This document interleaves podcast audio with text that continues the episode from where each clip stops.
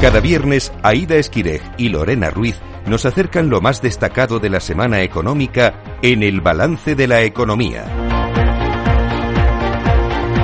Aida Esquires, buenas noches. Buenas noches. Lorena Ruiz, buenas noches. Buenas Eh, por segunda vez os saludo ya hoy. Vamos adelante con los titulares económicos de la jornada. El Gobierno saca adelante el decreto de medidas anticrisis que incluye la reducción del IVA de alimentos, extender la bonificación del transporte público, mantener los descuentos fiscales en la energía y revalorizar las pensiones contributivas al 3,8%. Consigue sacarlo adelante tras llegar a un acuerdo con Junts que incluye, entre otras medidas, una reforma de la ley de sociedades de capital para forzar el regreso inmediato de las empresas que se fueron de Cataluña. La intención es que las sedes de las empresas vuelvan al lugar donde realizan mayoritariamente su actividad.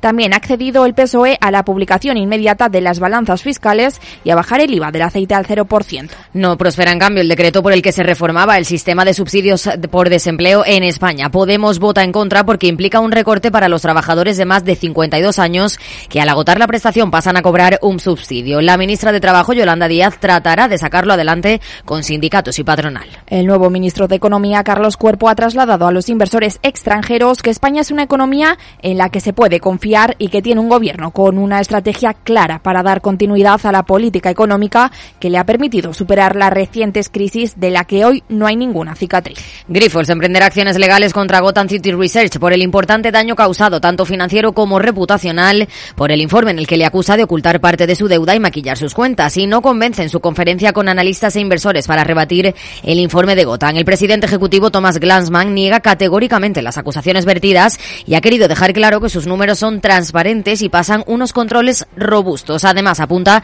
a que Scranton no es de la familia Grifols y no hay vinculaciones directas entre ambas compañías. La compañía reconoce que el regulador, la CNMV, les ha dado 10 días, de los que ya solo les queda 7 para aclarar la situación. El paro en la eurozona baja una décima en noviembre de 2023 en comparación con el mes anterior y repite su mínimo histórico del 6,4%. Esto supone que 99.000 personas en la eurozona no tienen empleo. España vuelve a ser el país con mayor tasa de paro seguida de Grecia, Suecia y Finlandia. El Banco Mundial mantiene su previsión de crecimiento global en el 2,4% para este 2024, pero baja tres décimas la de 2025 hasta el 2,7% como consecuencia de la caída del comercio mundial, los altos tipos de interés y la in- inestabilidad geopolítica que podría provocar un mayor debilitamiento del crecimiento futuro. El organismo alerta de un panorama sombrío para los próximos años, pese a que se está controlando la inflación mundial sin llevar al mundo a una recesión. Finaliza sin acuerdo la reunión entre la banca y los sindicatos para intentar avanzar en la negociación del convenio colectivo 2024-2026, muy enfocado en las subidas salariales para los más de 140.000 trabajadores del sector.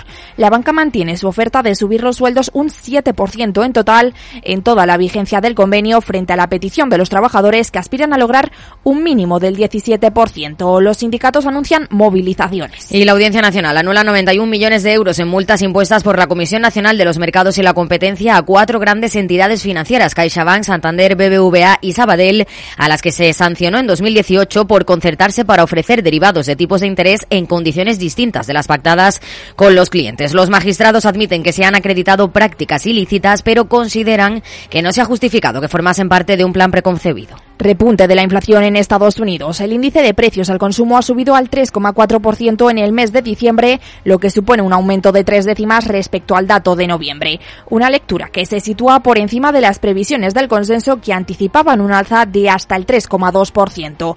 La buena noticia, aunque discreta, llega por el lado de la inflación subyacente que se reduce una décima hasta el 3,9% interanual. Y en plenas tensiones geopolíticas, los metales preciosos son una forma bastante segura para invertir a largo plazo. Hoy, en el balance de la economía, nos detenemos para analizar la inversión del oro y los demás metales preciosos. Estamos inmersos en una situación geopolítica, geoeconómica complicada en la que sucesos como la guerra de Ucrania o la de Israel tienen muchos daños colaterales, entre ellos querer invertir para sufrir lo menos posible con caídas de ciertos mercados. Una de las formas en las que mejor se invierte a largo plazo es a través de los metales preciosos. Hablamos con Ramón Martul, director ejecutivo de StoneX Europe. ¿Qué tal? Buenas tardes. Hola, muy buenas tardes. Bueno, ante la situación actual, ¿cómo se comporta la adquisición de metales? Porque es una de las mejores formas de invertir. Pues exactamente como decías, eh, estamos muy influenciados por situaciones económicas y geopolíticas.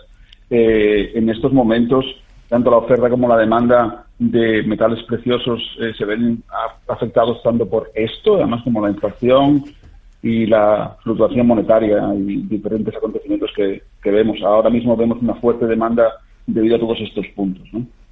Y bueno, ¿es mejor eh, opción que invertir en otros productos? Pues eso depende mucho del perfil inversor. Eh, no hay una respuesta adecuada para decir si es mejor o es peor. Depende de los objetivos de la inversión y de la tolerancia al riesgo que tengamos. Eh, los metales preciosos los, los utilizamos como una valiosa herramienta de diversificación de una cartera. Eh, pero el que sea mejor o sea peor, peor producto depende del, perfil inversor de cada uno. ¿Y cuál es el metal precioso más demandado para esta inversión?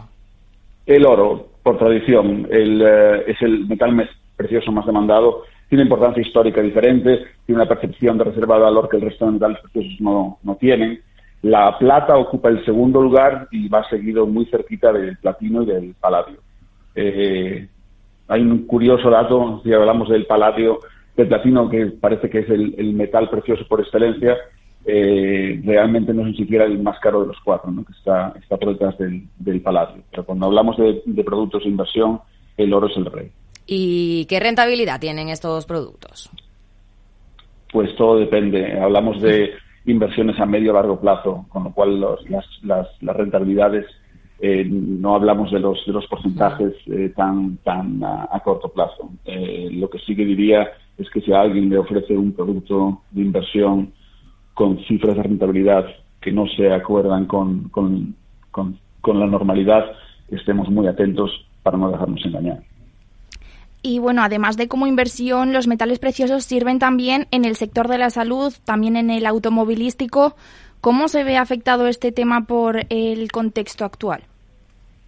Cuando hablamos del, del, oro, sobre todo, eh, el, oro es un, metal que, que, se usó mucho más en procesos industriales en el pasado que se utiliza hoy la inversión tanto en la salud como en la automoción pues ha ayudado a encontrar productos sustitutos. El resto de metales preciosos blancos que llamamos como la plata, el paladio y el, y el platino sí que tienen una, un uso industrial mucho, mucho mayor que el, que el uso inversor. Y bueno, ¿se sabe qué va a pasar con el sector eh, después de que acabe el contexto de guerra, si es que acaba en algún momento? Bueno, eh, tenemos eh, la, ventaja de que, cuando, le preguntas a una persona, cada uno tiene su manera de, interpretar los, eh, los datos. Lo que sí que es verdad es que eh, si hablamos con los analistas, vemos un soporte del oro, sobre todo por encima de 2.000 dólares, muy, muy fuerte, lo que nos, nos pronostica un, excelente capítulo para el, para el oro en los próximos, en los próximos años, dependiente de, diferentes eventos que puedan pasar. Y bueno, mm, para alguien que quiera empezar a invertir en este sector, ¿cuáles serían los primeros pasos? Investigar, investigar, investigar. Y después de que hayas investigado todo, investigas un poquito más. Eh, tienes, que, eh, tienes que saber muy bien en qué mercado te vas, a, te vas a meter. La clave para una inversión segura en metales preciosos es, eh, es esa investigación exhaustiva, esa diversificación de la, de la cartera, mantenerse actualizado sobre las tendencias del mercado, buscar asesoramiento en profesionales financieros. Eh, si queréis saber más de esto, nosotros los lunes tenemos un, blog en los que damos toda la información que el mercado necesita para invertir en productos financieros basados en metales preciosos. No sé si nos puedes adelantar algunas claves para una inversión segura, aparte de la que ya has dicho. Ah, algunas claves. Eh, la, base de la inversión de la, inversión es que, es que tiene un riesgo inherente, si no, no sería una inversión, con lo cual el concepto de inversión, inversión seguro es algo, es algo oh, utópico. Eh, lo que sí que se puede hacer es invertir con riesgos controlados y esos riesgos controlados los, eh, los aplicamos dependiendo del perfil que tengamos. Eh, una compra de productos metales preciosos físico, pues tiene, tiene un riesgo a medio o largo plazo más bajo inherente que un, otro tipo de productos financieros, pero no creo que haya ninguna manera de invertir de 100% segura, porque si no, no sería una inversión. ¿Y por qué está ahora en uno de sus mejores momentos? Pues porque tiene ese, ese, ese, aura de valor seguro, de que cuando las cosas eh, cuando las cosas van mal dadas, el, oro se mantiene se mantiene estable y nos ayuda a, capear temporales como, como guerras, nos asegura ayuda a capear temporales como crisis financieras. Entonces, eh, ahora mismo estamos en una situación muy, muy complicada en la que cada día vemos algo nuevo y el oro tiene esa, tiene esa capacidad de, de, refugio que no tienen otros, que no tienen otros metales. También es verdad que el, oro es, el oro es muy escaso. Eh, yo creo que la gente a veces no se da cuenta de lo escaso que es el oro. Eh, hay, una, hay una comparación que dice que si, si fundiésemos todo el oro que se ha extraído en la historia y hiciésemos un cubo con él, este cubo tendría 22 metros de cara, que no es realmente demasiado. Y ese cubo solo crecería unos 10 centímetros al año por el nuevo material que, sacamos de la Tierra. Con lo cual, esa, escasez es lo que es lo que genera es lo que genera este, esta sensación de valor refugio también. Y si termina esta situación geopolítica complicada, si terminan las guerras, digamos, ¿pierde el oro cierto valor o se sigue manteniendo más o menos igual? No, eh, puede tiene un crecimiento mucho más lento, si es verdad. ¿eh? Puede puede haber momentos de corrección en el en el mercado, pero ah, de, lo mismo de antes, si hablamos de, una evolución a medio y largo plazo, pues eh, no sufre unas, unas bajadas eh, continuadas, sino que vuelve al, vuelve al nivel en el que estaba, suele volver al nivel en el que estaba. Y si en vez de, de invertir hablamos de vender, ¿es buen momento para vender oro? Pues todo depende a cuando hayas comprado. es, una, es, una, es una pregunta muy general. Eh, tienes, tienes que ver cómo, cuándo vas a entrar en el mercado, ¿no? Eh, ¿Es un momento para, para, para vender oro? Pues mira, ahora estamos, estamos estables en, eh, en el precio. ha bajado un poquito en, las últimas, en las últimas semanas. Podría ser una buena manera de entrar. Pero cualquier razón que yo te dé para entrar es una razón buena para otro para salir. Es que depende de las circunstancias de cada uno. Habéis elaborado una lista con algunos mitos y conceptos erróneos para mm, que no nos la den ¿no? a la hora de invertir en metales preciosos. No sé si nos puedes contar un poco. Yo creo que sobre todo, sobre todo nos basamos en el hecho de que nadie, nadie da duros a peseta y no hay milagros en, la inversión. Eh, a nosotros nos preocupa, eh, nos preocupa que, a la gente, que a la gente la engañen a la hora de invertir.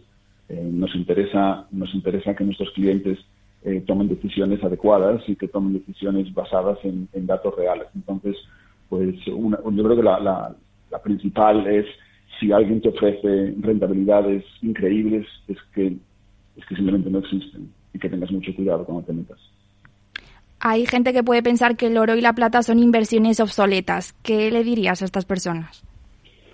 Pues muy respetable. Eh, la opinión. Yo, yo creo que, que en, una, en una cartera de inversión equilibrada, tanto el oro como la plata eh, son, eh, son necesarios. Y si no son necesarios físicamente hablando, sí que estás hablando de, de incluir empresas que se dedican a estos mercados porque a la larga te van a dar una, una estabilidad necesaria. Sí que es verdad que tanto el oro como la plata, las rentabilidades a corto plazo son mucho más bajas que en otros productos. No es que sea obsoleto, sino que a lo mejor estamos en un mundo en el que esperamos unos resultados eh, muy altos, muy pronto, muy rápido. Y el oro y la plata pues son productos de inversión que dan resultados a la larga o al medio plazo.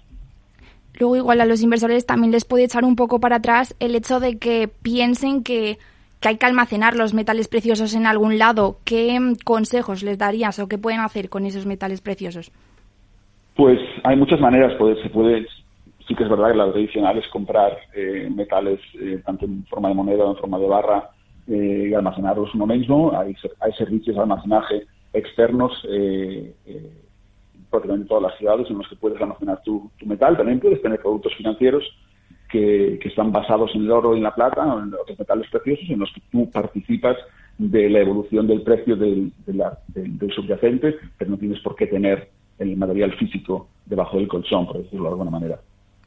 Y cuando hablamos de, inversión en oro, por ejemplo, eh, pues ha habido épocas, ¿no? Con la crisis financiera y demás, que la gente iba, pues, a, los míticos compro oro, va a empeñar sus joyas y tal. También se considera una inversión, ¿no? Sí, eh, es, la, parte más más, ah, más, más cruda de la, de la, de la vida, ¿no? Cuando cuando cuando pasan estas cosas y tienes que eh, tienes que ir a, vender las, los, recuerdos. Eh, es una parte del mercado, sin duda. Es, como, como, como, cualquier otra, como cualquier otra cosa. Pero sí que, sí que durante la crisis, sobre todo la crisis de 2008, que duró hasta el 2010, 2011, sí que veíamos esas, ese tipo de, negocios aparecer de golpe en, muchos barrios españoles. ¿no? Pues Ramón Martul, director ejecutivo de Stonex Europe, muchas gracias por atender la llamada del balance de la economía de Capital Radio. Muchas gracias a vosotros. Muchas gracias, adiós. Hasta luego.